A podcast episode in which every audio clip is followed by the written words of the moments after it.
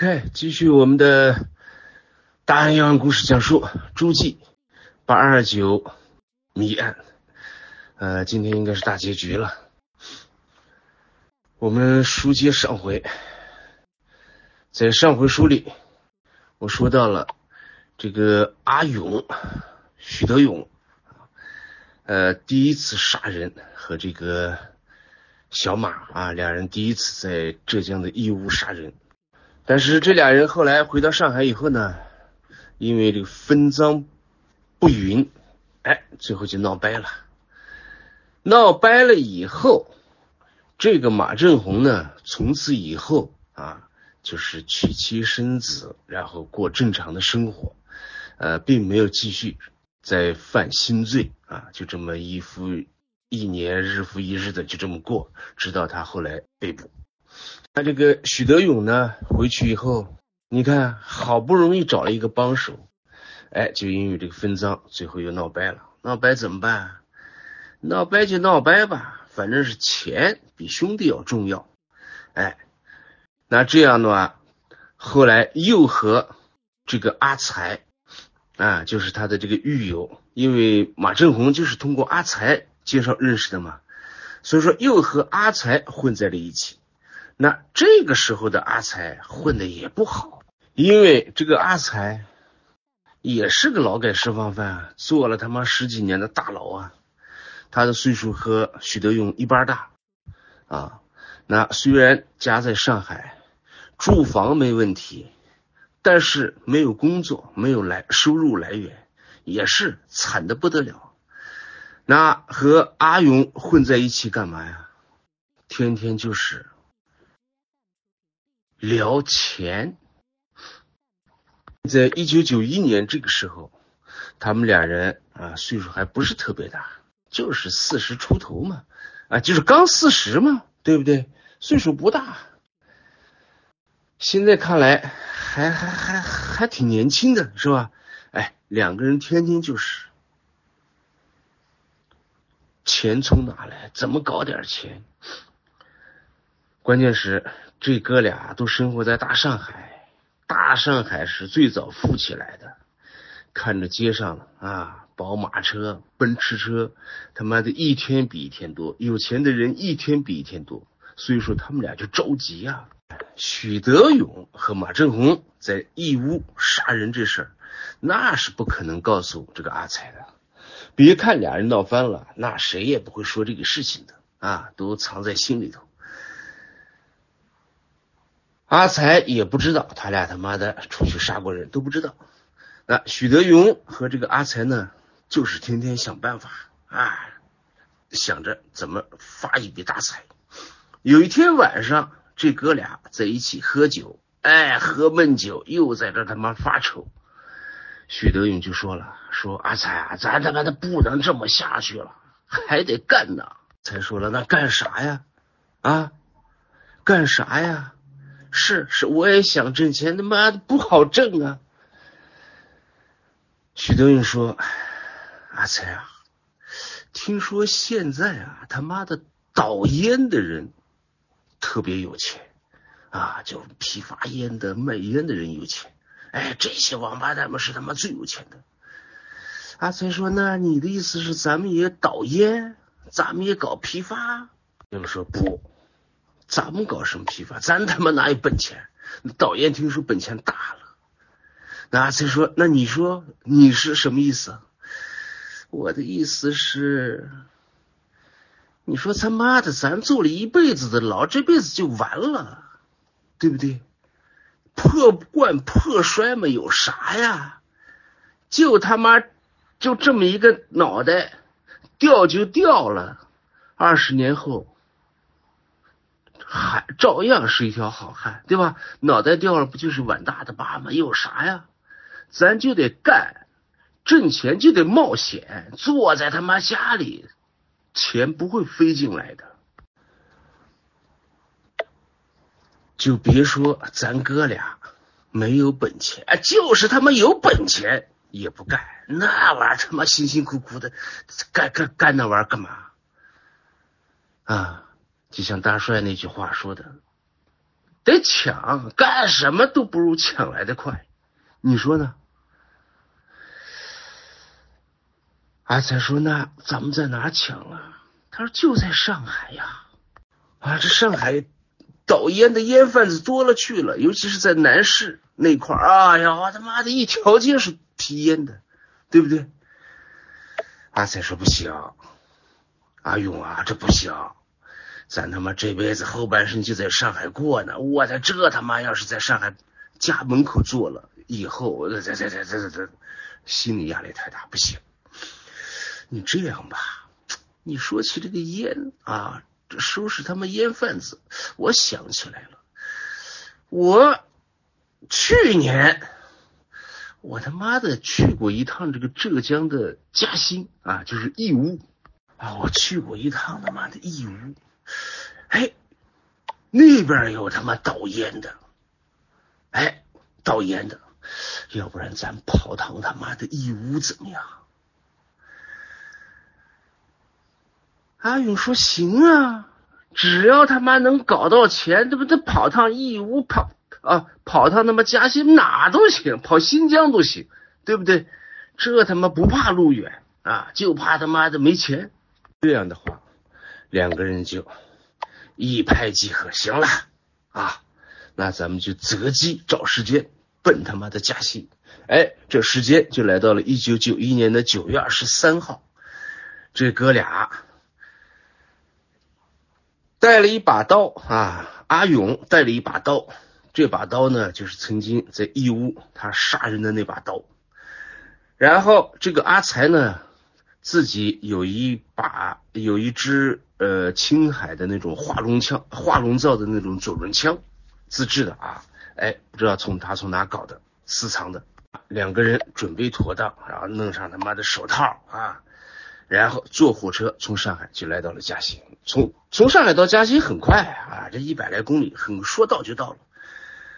到了以后，两个人就到义乌，哎，跟着阿才就在这个义乌找。阿才呢就凭着记忆在义乌啊找，最后终于在这个石佛南路三百八十八号，哎，找到了。阿才指着一栋啊，这个平房，就给阿勇说：“你看，就这个，就这家，你看看，好气派呀！啊，他妈三间大瓦房套间还是，中间一间，他妈的做这个接待室。你看两边，两边都是仓库，当然可能卧室也在那个里边。你看看这他妈多气派啊！这得多少钱呢？”你看，你再看这批烟的人，你看一会儿他妈这个两条，一会儿那个十条，一会儿那个他妈两箱，你看，你看，你看，多贫乏，这能没钱吗？行了，晚上咱就干这家。俩人在这儿大概站了一个多小时，哎呦，激动坏了，尤其是许德勇，激动坏了，心想这下他妈的发了，这要一票干成了，我靠，那就不是八千块钱。八千块的事情了，说不定他妈的八万啊，十八万啊，那都有可能。这辈子后半生就不用再干了，躺着吃就行了。两个人最后就说：“行，现在还早，咱这样吧，晚上啊，等他们打烊了，晚上过来，然后他妈的撬门进入，哎，然后就开枪。”所以说，两个人这时候就出去熬时间嘛，瞎转悠嘛，反正乌镇啊，风景区啊转逛啊，来一趟也不容易。当天晚上将近午夜的时候，两个人哎又摸回来了。这时候的乌镇哪有人？啊？乌镇这种这种地方，白天人山人海啊，到了晚上一个人都没有。阿勇和这个阿才俩人一看，我靠，行啊啊！但是他们往前走，因为这时候啊，其他边上的这些商店呢，全都黑着灯熄灯了。哎，阿勇就说：“你看，周围的他妈店铺都关门了。哎，你看这家他妈的怎么还开着门呢？就是他们准备动手抢的这家。”怎么还开着门呢？哦，不是，怎么还亮着灯呢？阿才说是啊，他妈的这么晚了，他妈的不睡觉啊？怎么还亮着灯啊？然后两个人心想，是不是他妈的在里边算账呢？啊，可能是不是在盘货，新到了货？这样，咱他妈的看看啊，因为当时拉着窗帘也看不着，最后说听吧，看看啊，里头有几个人？哎，这俩人就把门啊，就把耳朵贴在这个门上听，最后听听听听到什么？里头他妈有人咳嗽，有人说话，还有人往桌子上这个啪啪啪碰啊，我吃啊。就这种这种声音，这是什么声音啊？人家在里边打麻将的一帮人。阿勇一听，我操，这声音，打麻将的，这得多少人呢？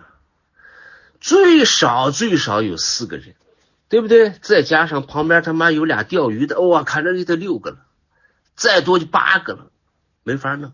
咱哥俩人干不过这帮人，算了，这样在这等。现在不就是十二点吗？他能打他妈打一宿啊，对不对？他总有散的时候，散了场，咱再他妈的干。俩人就这么一直在这等着，最后一直等到他妈的快天亮了，五点人还不散伙。哎呦，把这阿勇和阿才给气坏了。这一宿站在这个外面，被蚊子叮啊，被他妈的虫子咬，哎，给气坏了。天亮以后，阿勇说了：“行了，没关系，对吧？”这个好事多磨，哎，不用，嗯，不怕啊，呃，明天晚上继续。他不可能天天晚上打麻将打到天亮吧？不可能啊。二十三号来的，二十三号晚上一晚上没干成事。二十四号你看照旧，但是二十四号晚上这家烟铺照样打麻将打到天亮。哎呦，又把这俩人审在外面了。那。这时候的阿才和阿勇俩人身上的钱也有限，你住店还得花钱吧，吃饭还得花钱吧。本来就想着快速解决战斗就回上海，这这这他妈一天他妈的车马费啊，这这人吃马喂的，这得花多少钱呢？熬不起啊！你看他们连这个都熬不起，所以说。不行，就他妈拉倒吧！啊，咱耗不起，这他妈他打一年麻将，咱们一年耗啊，天天玩的，把咱俩他妈的都耗垮了也不行。是，有一句俗话说得好，就是什么人，呃，不是人，是贼不走空。你说这俩贼来到一，来到这个乌镇。没抢到这个烟铺，你说就这么走吗？对吧？总得整点什么，哎，不能就这么空手走。当天是九月二十五号，俩人就放弃了这个烟铺，最后俩人就到这个南湖啊，就是嘉兴南湖，哎，去转悠。这也是个风景区。说到嘉兴南湖，这地方有名，这地方牛逼啊，因为中国共产党。在一九二一年，嘉兴南湖的那条船上啊，共产党就是这么诞生的。所以说这个地方很牛逼的啊，这是一个小小知识，大家要掌握啊。但很多人都知道。那九月二十五号，俩人逛到南湖，在这转悠玩啊。最后当天下午呢，他们就在这个嘉兴南湖的这个七号大桥下面。看见了一个杂货铺，就是一个小卖部。哎，看这个小卖部这个位置啊，特别的偏僻啊，他妈就孤零零的一家。阿勇就想，我操，这他妈孤零零这家，而且这个小卖部规模还不小啊，啊，也是他妈的三间房啊。俩人进去看了看，规模真不小。里屋是个仓库，这边里屋是卧室啊，中间是货架，哎呦，琳琅满目的。这个地方是旅游区，所以说这种商店，哎，挣钱也不少啊，挺多的。阿勇说了，行了，阿才啊，咱他妈的今天晚上干这家，咱不能这么空手他妈回上海，把这家做了啊！一看也是不错，规模挺挺挺大。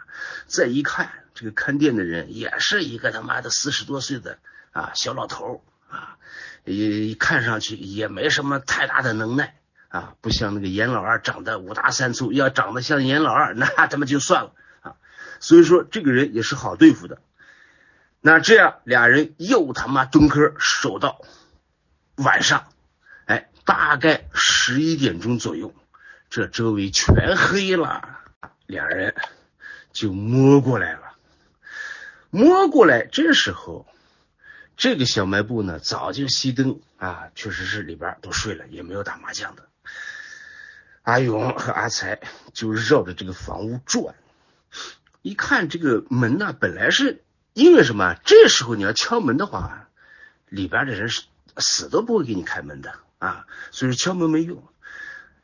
那阿勇呢？他的手段就是想撬门进入，在撬门的过程中呢，把这个房主就是惊醒也好，哎，反正怎么着，哎，你只要起来开门就行啊，然后干你。但是因为仓促，手里头没有什么得手的这个应手的家伙，就是一把刀。再一看呢，俩人转的时候，就是阿才呢。转到这个小卖部的后面，看见这小卖部他妈年久失修啊，是土房子啊！啊，拿他妈脚踹着踹，拿手扒了扒，哎呦，这这整个他妈墙皮就往下淌。阿才说：“我靠，咱不用他妈敲那门你看，拿刀戳了戳，我靠，很快就戳出一个洞来。说咱俩就这样，在这后墙上鸡巴打个眼儿，你看。”打眼，这个位置正好是他这个仓库，还不是卧室，卧室在那头，对吧？咱俩打眼进去偷了得了。因为作为阿才来说，他首先想到的不是杀人，因为阿才还没有杀过人嘛，就是说能不杀人就不杀人，对吧？能偷就偷。阿勇也没法啊，你得依着阿才啊，所以说行，那咱们就挖洞。啊，两个人就开始在这掏洞，很快，这个洞啊，就马上就要快掏好了。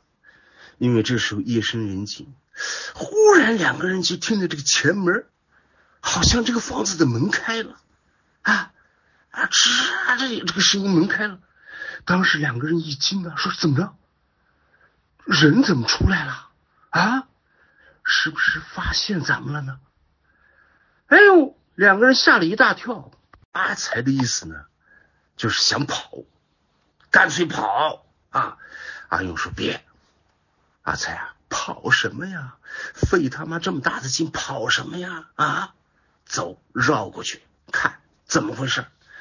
这个阿勇领着阿才就绕到前门了，一看这个小卖部的门真开了，啊，走过去正好这个门开，里边这个。小卖部的业主正好出来，这个业主呢姓孙，叫孙先生。可能会说，这孙先生为什么大半夜跑出来呢？是发现他们掏洞吗？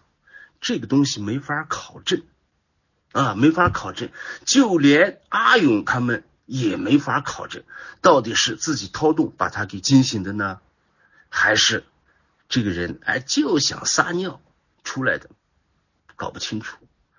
那阿勇一看，你门开了，正要出来啊，二话不说，拿出刀子上前，扑哧扑哧扑哧啊，对着这个孙先生的胸部，哎，就一顿猛扎，把这孙先生啊就扎倒在地。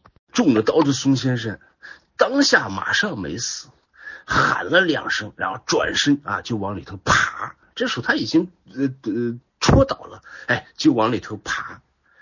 那在爬的过程中，阿勇就给阿才说：“快，阿才，快快，里边看看有没有人，有人干死他们啊！”这个时候就是屋里不管有谁都得干死。那这个阿才就先跑进去啊，在屋里头看，哎，打开灯以后，屋里头没有人，就这个孙先生一这一个人。这时候的孙先生已经中刀，已经不行了。啊阿勇就给阿才说：“把这小子整死啊！你看这小子还活着呢啊，还没捅死。他的意思就是让阿才，就是让阿才把这个人杀死啊。那阿才呢，这时候犹豫了一下，毕竟是第一次杀人嘛，犹豫了一下。那阿勇说：“快快，犹豫啥快啊？”阿才没办法，然后拿出这个手，拿着手里的这个左轮枪啊，因为左轮枪的这个枪托是铁的、铁质的。阿才拿着这个手枪，就朝这个孙先生的头上猛击啊，就连续的击打，哎，就把这孙先生当场给打死。俩人把门一关，这时候外面任何动静都没有，都没有发现啊，所以俩人就开始翻箱倒柜找东西啊，找钱呐。但是这是一个杂货店，没多少钱。这个钱数最后他俩抢了多少不知道啊，估计可能就是百八十块钱。但是这哥俩因为饿了啊，就坐在这个小卖部里，打开啤酒一大罐，哎，饼干、巧克力、罐头，我操，吃了个一溜够啊！在天亮之前，这哥俩回到上海啊，你看这。就是杀的第二个人，那这个案子呢，也是因为当年没有监控，没有目击者，根本就破不了啊。直到二零一一年，这个孙呃许德勇落网，这个案子你看才告破。那许德勇在这个二零一一年九月被抓了以后，把这个案子捅出来，那作为警方，那肯定啊。马上缉捕这个阿才啊，去上海找阿才，但是非常的遗憾，这个阿才在二零零九年在这个上海因病啊就死在家中啊，已经就病逝了。所以说你看人死账消嘛，没没法啊。那这是许德勇杀的第二个人。那这哥俩回到上海以后呢，就是许德勇呢作案呢并不是非常的频繁。你看，这是一九九一年的九月二十五号做下的，那到一九九二年、九三年，他就没有再杀过人啊，只是哎做一些什么偷啊、摸啊、哎偷鸡摸狗的这些小事。但是这个人背啊，为什么说他背呢？在一九九三年的四月。他在这个上海，哎，盗窃，不知道他偷了什么，因为这个资料呢不详实啊。然后在上海呢被逮了，在四月三十号被关到上海的这个铁栏桥监狱啊，铁栏桥监狱，呃，在这儿被判了十二年，第一次坐牢七九年到九零年十四年啊，他坐了十一年。你看这次又给判了十二年。你说这他妈十二年坐满了还有个屁啊！出来他妈的都都都都真就奔六十去了，是吧？但是这次还行，他只做了七年，哎，就是二零零零年的六月份，哎，因为表现好，你看提前释放啊，呃，也就十二年嘛，刚刚就做了一半啊，这个这个刑期，那没得说啊，从一九九三年，许德勇。判他十二年关在牢里，那这个七年里头啊，那他肯定是没有再犯罪，他只是在监狱里了嘛。但是这时候的徐德勇早就是破罐破摔了，第一次坐十四年牢出来，那时候还没杀过人呢，对吧？那之前都没杀过人呢，出来七七九一年马上就杀人了，那这一次坐牢出来，那更是如此。手头已经有命案了，根本就不怕了，已经麻木了。所以说这次出来呢，更加变本加厉。许德勇出狱大概就是二零零零年的六月份出来的啊。这次出来不像第一次出来，这时候不再去上海了，根本就不去了。这时候他多大了？这时候他四十九岁，马上就五十了。不像那个十年前还年轻。这次出来以后，许德勇就回自己的老家，就是绍兴诸暨的这个张建镇啊，就是他的老家。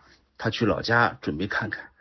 其实从一九七九年坐牢这二十多年，许德勇就没回过自己的老家。按他的话说，就是那他妈穷山沟嘛，回去干嘛呀？啊！年轻人都出去打工了，都他妈都是老弱病残留着，去那干嘛？所以说根本都不去。但是这次不一样，他也成了他妈老弱病残了，所以说回去，回去看看自己家的老屋。这时候，他家的老屋早就破败了啊！说个不好听的，哎呦，说实话啊，这时候的许德勇也挺可怜的，一个奔五十的一个老人，你说说。回到这个山村里头能干啥呀？说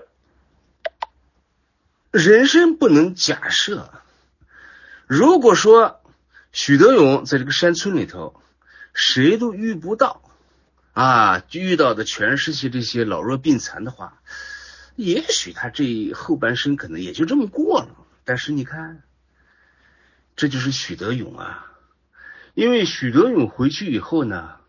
这整个山村里的人都知道啊！你说坐了他妈的快二十年的大牢的人，谁不知道他呀？他在这个山村里头那是牛逼的名人，出了名的呀！啊，他这回去，全村的人都知道。当然，平普通人，哎，都是敬而远之啊，见了就打个招呼啊，阿勇你回来了啊，回来就好啊，对吧？一般都打个招呼嘛。但是这个村呢，有一个人，其实就是一个孩子。这个孩子也姓许，他们这个村很多人家都姓许，都是党家啊。这个孩子叫许公伟，小名叫阿伟。这个阿伟啊，比许德勇呢整整小，呃，小十九岁。许德勇是一九五一年出生的。这个阿伟是一九七二年出生的，所以说这时候的阿伟才多大？才二十来岁，而许德勇呢就五十岁了啊。那这两个人的这个人生有什么可以交集的呢？为什么会交集在一起呢？看看是怎么交集在一起的。这个许德勇不是回去了吗？全村人都知道吗？那包括这个阿伟也知道啊。作为阿伟，他小，他啊，过去的阿勇是什么样，他不知道，只是听说。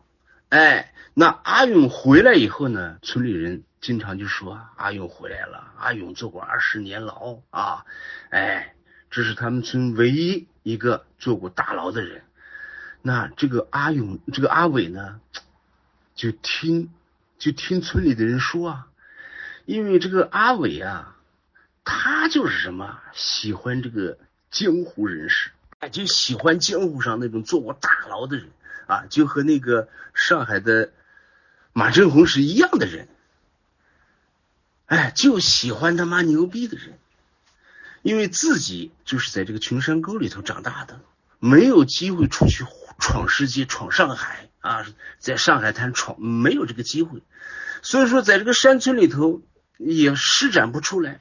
你看，听到村里人说有个阿勇回来了，这个阿伟就觉得我得去认识认识这个大叔啊，我得认识认识。伟主动就跑到许德勇的家里头去看望他。当然，许德勇不认识这小孩你想想，他早早就。离开这个地方了，坐牢去了啊！真正就是闯江湖去了。他哪知道这小孩啊看到这小孩在他家门口站着，嗯，阿勇就问你：“你谁呀？你谁家的孩子啊？”啊，这个阿伟就说了：“我我我我我那边这这谁谁，我爸是谁谁谁啊？”阿阿勇一听：“哦哦，啊，你爸是那个谁啊？哎呦，啊，你长这么大了是吧？哎呀，我离开你的时候，你你。”你，你还在你妈的怀里抱着呢。那这阿伟呢？见到阿勇以后也是，我家伙心里头全都是啊膜拜呀。首先就是掏出他妈好烟来啊，勇叔，因为他不他不能叫他勇哥啊，叫勇叔啊，勇叔来抽一颗好的啊，抽一颗。那阿勇拿过烟以后呢，也是很高兴啊，哎，两个人就聊天嘛。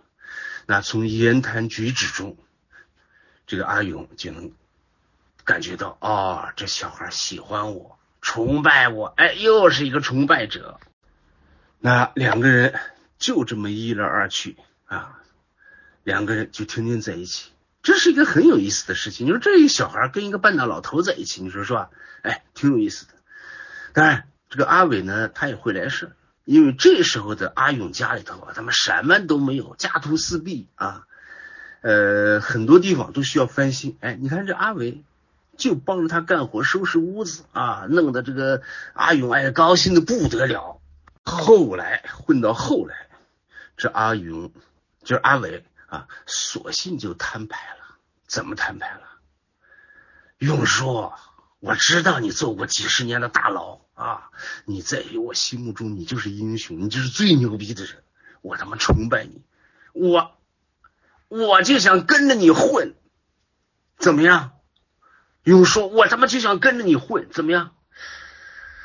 那作为阿勇来说，心里高兴啊！你说他妈有人崇拜他，还要跟着他混，他能不高兴吗？那作为阿勇来说，他自己也觉得牛逼啊！我就是牛逼，我这几十年大佬没白做。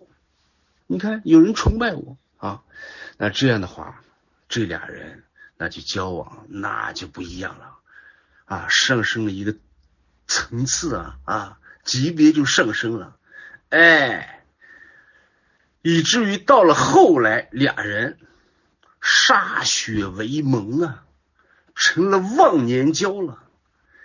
那歃血为盟怎么怎么歃血为盟啊？就是。不求同年同月同日生，但求同年同月同日死，这就是歃血为盟，结拜生死兄弟，忘年交的生死兄弟。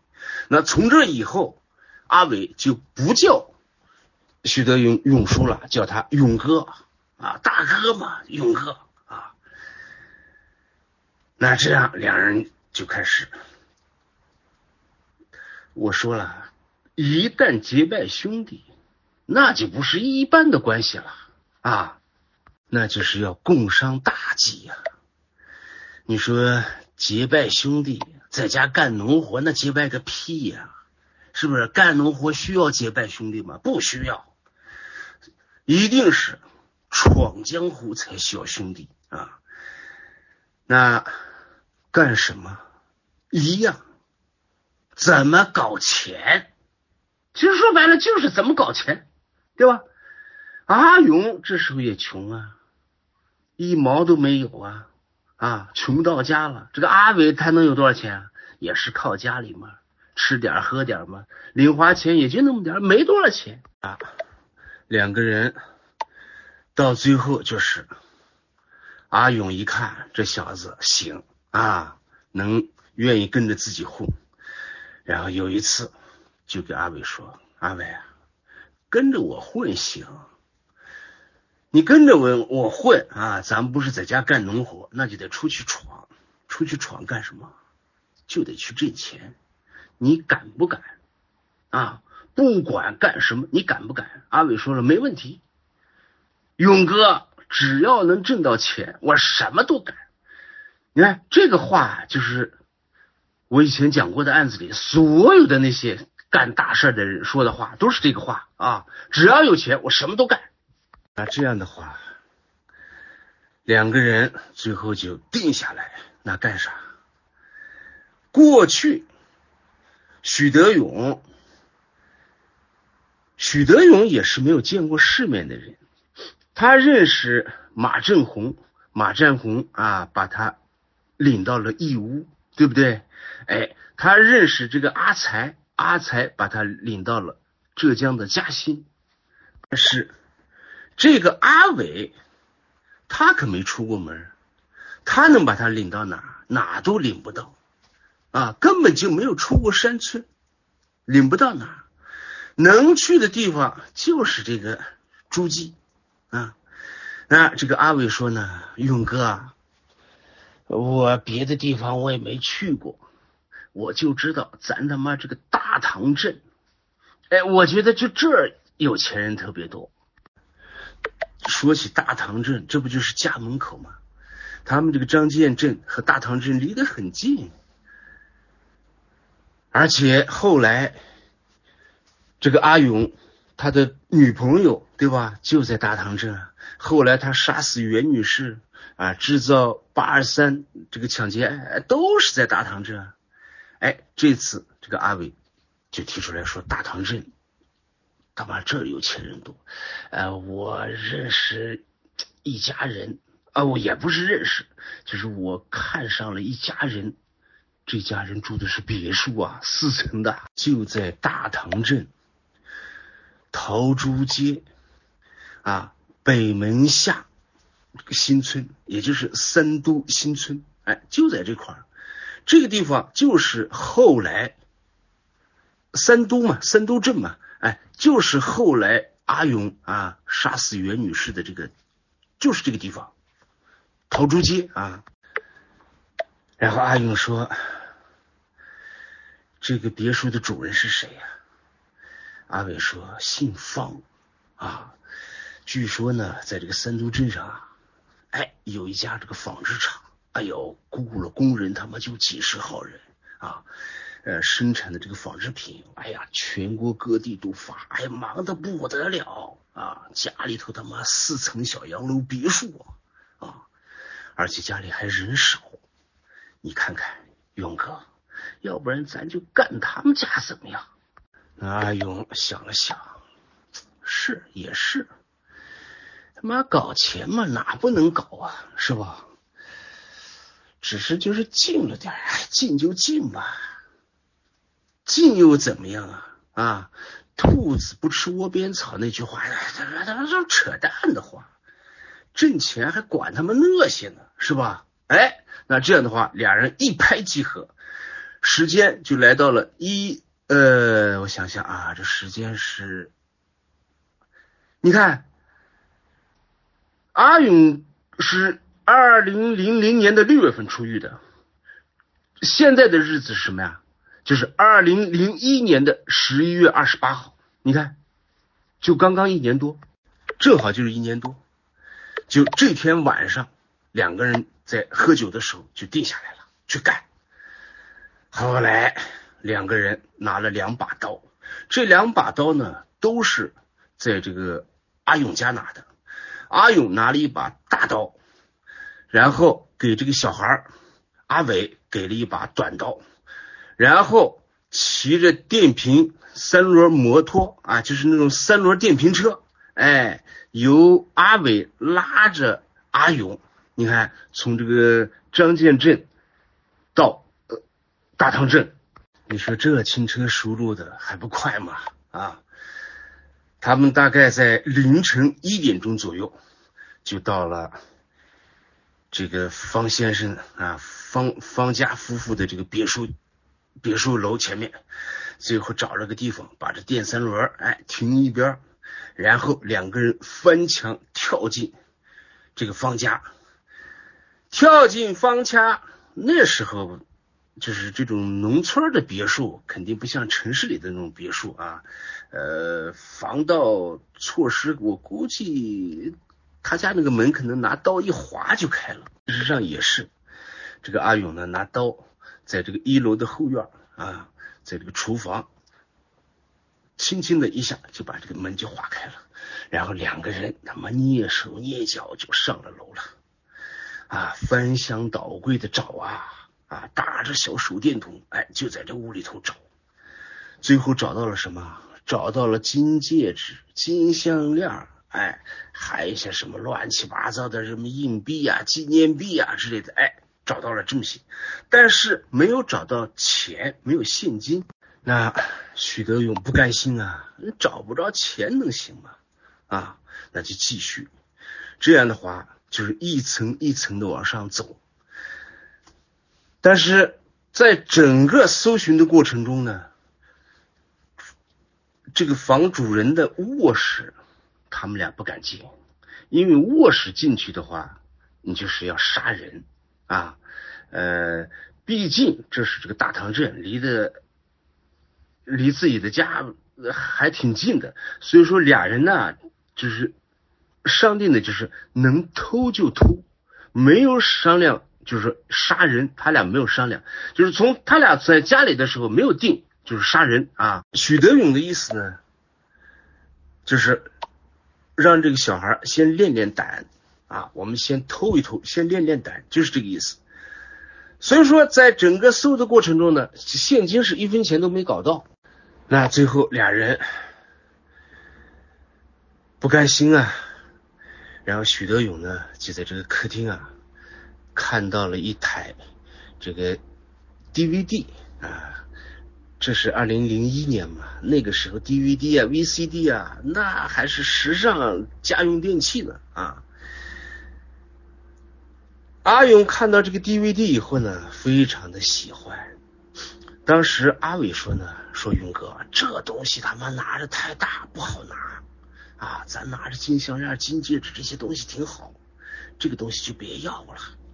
卖了金戒指，这个他妈能买好几个呢。就是阿伟的意思呢，就是不要拿这个。但是阿勇说不行不行，这这这这这我我我喜欢，我他妈是这喜欢，这拿回家去看录像多好啊啊！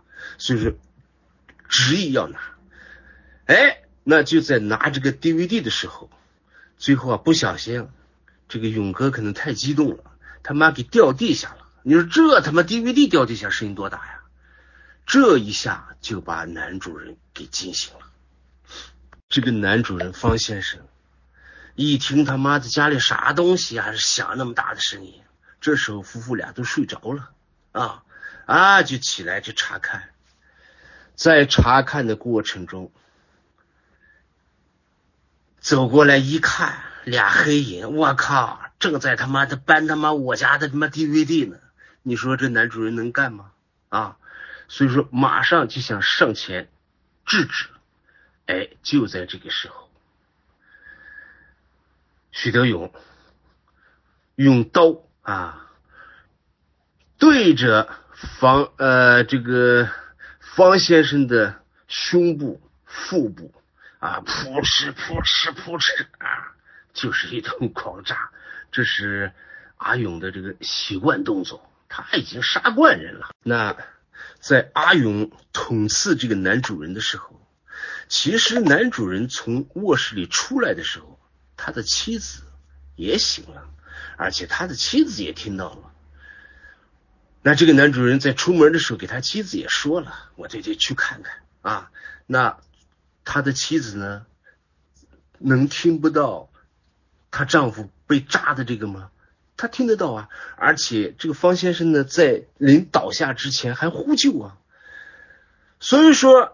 他妻子也很害怕，这个女人也是，马上就跳下床，也是出来查看，看看自己的丈夫到底啊怎么了。时候，许多人就说了，就给阿伟说了：“阿伟，阿伟，阿伟，快快快快，上去把那娘们干死！”那这阿伟还行，他不像前面的那个马正红和阿才啊。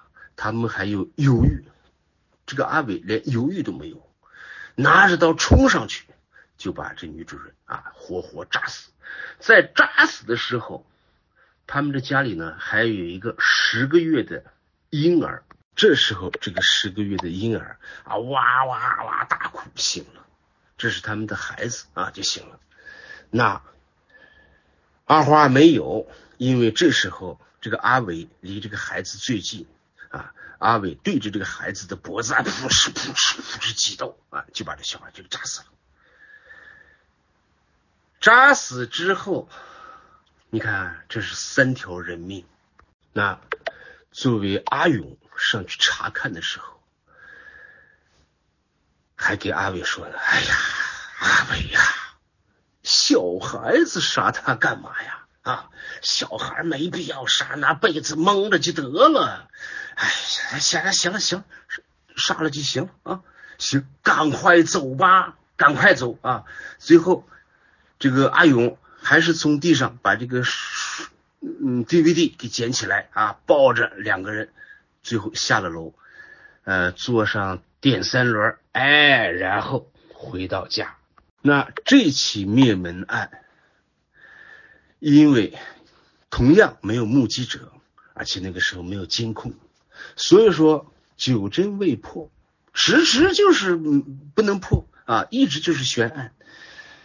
那直到最后二零一一年，你看十年以后，这个许德勇的再次落网，这个案子才破掉。那。许德勇，这是自己主动交代出来的呀。说到这儿，有人可能会说，这俩人不是歃血为盟了吗？成了生死忘年交了吗？哦，啊，这他妈的抓住了，又把这案子给拽出来，当然拽出来呀。那生死忘年交就是个屁啊，就是个屁。许德勇知道自己活不了多久了，他能。能能能把你们放在外面，让你们还继续享受人生吗？不可能啊！那歃血为盟就是个屁！这世界上没有几个人把歃血为盟啊当成当回事的，没有几个人啊，少之又少。当然，我讲过的广州番禺银行大劫案里边的何伟光、陈寻敏，他们的歃血为盟。那是真的，那绝对就是生死兄弟啊！那少之又少。那这个阿伟后来被抓住的时候，阿伟在这个宁夏啊银川，哎，在这当这个呃在银川打工呢，在一个建筑工地打工啊。后来被浙江警方啊就给抓住了。那这样我们来归纳一下，这个阿勇，就他们这些人一共杀了多少人？一共杀了八个，啊，后来那两个是他自己杀的，其余的就是跟马正红啊、跟阿才啊，啊，还有跟那个阿伟一起杀的，哎，总共就是八个人。你说多吗？也不多，啊，比起那些杀人啊，比起贾文革，比起那些人，那呃就是个零头，零头也是八个人。啊，这个案子呢，在二零一二年啊，后来开庭。这个案子有意思的地方就是这个马正红，因为这个阿伟没得说，他是二零零一年他们干的，对吧？二零一一年的话，这才过了十年，哎，有效期还在追诉期之内，嗯，这个案子没得说。现在有争议的就是马正红，就是在就是阿阿勇和马正红在浙江义乌。杀的那一家三口，呃，两口，那个八岁的小孩没杀啊，就是在义乌烈士陵园传达室杀的，就是那个案子。那个案子后来警方把马振红抓住之后，二零一一年的时候，马振红已经是上海的一座驾校的这个教练了，而且马振红呢，从九一年那个案件以后呢。就再也没有犯过罪啊，一直就是老老实实做人，就这么过来的。那到二零一一年九月，许德勇把二十年前的这个案子交代出来，那马正红杀人这个事情，他已经过了追诉期了呀，对吧？一九九一年四月二十六号到。二零一一年四月二十六号，这是二十年，但是抓住马正红的时候是九月，这就二十年过了呀。我们的法律有明文的规定，过了二十年，这个时效就失效了，就不追溯了。而且这个杀人犯后来也不犯罪啊，就说明这个人就就没必要再抓了。网上全都是。啊，当时，当时这个案子发了以后呢，当时可能没有热搜啊，还是有热搜啊，我不知道啊。这个案子是上没上热搜我不知道。哎，全网呢就开始讨论，大家都一致认为马振红这是过诉，这个已经过了追诉期了，不应该再追究刑事责任了啊。但是后来马振宏被判了死缓，这个东西就没法说了，因为我不是法律专家，我不知道为什么呃还可以把他抓回来判刑啊。我只是在这儿给大家说一下，陈述一下这个客观事实，就说马占红这种情况，应不应该把他抓回来，再判他死缓？嗯，这个我自己不知道啊，也许呃法官啊可能有他们的道理，哎，那后来二零一二年在庭审许德勇的案子的时候呢，出现了很多的插曲。就是说，这个马正红呢到案之后，那作为马正红啊，那肯定是恨死了许德勇。我他妈的二十多年了，你又犯罪，老子现在都是驾校的教练了，你看你看是吧？所以说他肯定就把许德勇就恨死了。所以说在庭审的过程中呢，这个马正红呢一直否认自己啊，就是关于那个八岁男孩，呃，就是这个案子有意思的地方就是啊。在这起案件里头，两个人就是真，哎，是谁不让谁杀这个八岁的男孩？是这样的，就是说马振红说是我不让许德勇杀，那许德勇说呢是我不让马振红杀。啊，两个人就在这纠呃纠结这个，那法院呢也是啊，你们纠结吧，正好纠结清楚，但是最后呢。还是有当年的那个小男孩，八岁的小男孩，因为二零一一年的时候，这个八岁的小男孩已经快三十了，他是清楚的记得的，有记忆的。后来还是他说了，说是当时那个年轻的要杀我，年老的啊不让杀，拿绳子把我捆起来，说小朋友，第二天警察叔叔来会会来救你，那就说明在义乌这起案件里头，许德勇。是真的啊，阻拦了马振红，不让他杀这孩子，这是真的。那在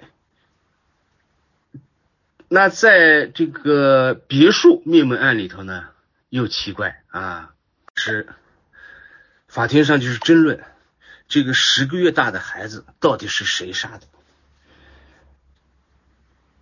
阿勇的意思呢，就是说这个十个月大的孩子呢是阿伟杀的。阿伟呢，并没有说是许德勇杀，他只是说我想不起来了。但是在我的印象中，我没有杀这孩子啊，也许是勇哥杀的。他是这么给给法官说的。后来呢，法官啊调出当年这个十个月大的这个婴儿被害的这个伤口，哎，这个伤口呢。是一个小刀戳伤的，这个戳的这个伤口，就是说当年他们俩拿的凶器，许德勇拿的是一把大刀，阿伟拿的是把小刀，这个婴儿的这个伤口和这女主人的伤口全都是小刀造成的，所以说这个婴儿就是阿伟杀的啊，呃，许德勇还真没杀。其实，在法庭上辩论这些都没有意义。啊，辩论这个你杀没杀没杀，这个都没有用，都是死刑啊。后来，呃，二零一五年啊，整个案子就了结下来了。呃，二零一五年的五月二十五号，许德勇押赴刑场执行死刑啊，呃，没收个人全部财产。其实他有啥财产呢？啊，剥夺政治权利中心，押赴刑场。呃，执行死刑，呃，马振宏呢，就是判处死刑，缓期两年执行，剥夺政治权利终身，也是没收个人全部财产。呃，这个阿伟，呃，也是判处死刑啊，剥夺政治权利终身，呃，剥夺政治权利终身，呃，没收个人全部财产。那个阿才，阿才因为在二零零九年已经病逝了，所以说。不予追究。那这起案件我讲到这儿，就是全部讲完了啊。呃，怎么说呢？也确实挺惨烈的，因为当时这个案子发了以后呢，呃，其实很多人啊还比较同情这个许德勇，因为许德勇呢，首先是一个老年人啊，老年人犯罪，后来他在法庭上，在开庭的时候，法官就问他：“你作为一个六十岁的老人啊，你还去杀人抢劫，你为什么要这么做？”许德勇在法庭上就说：“他说我得了癌症了，啊，我得了癌症了，我没有钱治，国家不管我，你们说我该怎么办？啊，他大声的质问法官：你说我该怎么办？OK，今天的故事就到这儿，谢谢各位的收听。其实我讲这个案子还是很沉重的。”因为，因为我不能有感情的这个偏向啊，呃，不能，我只能很冷静的来陈述这个客观事实啊。OK，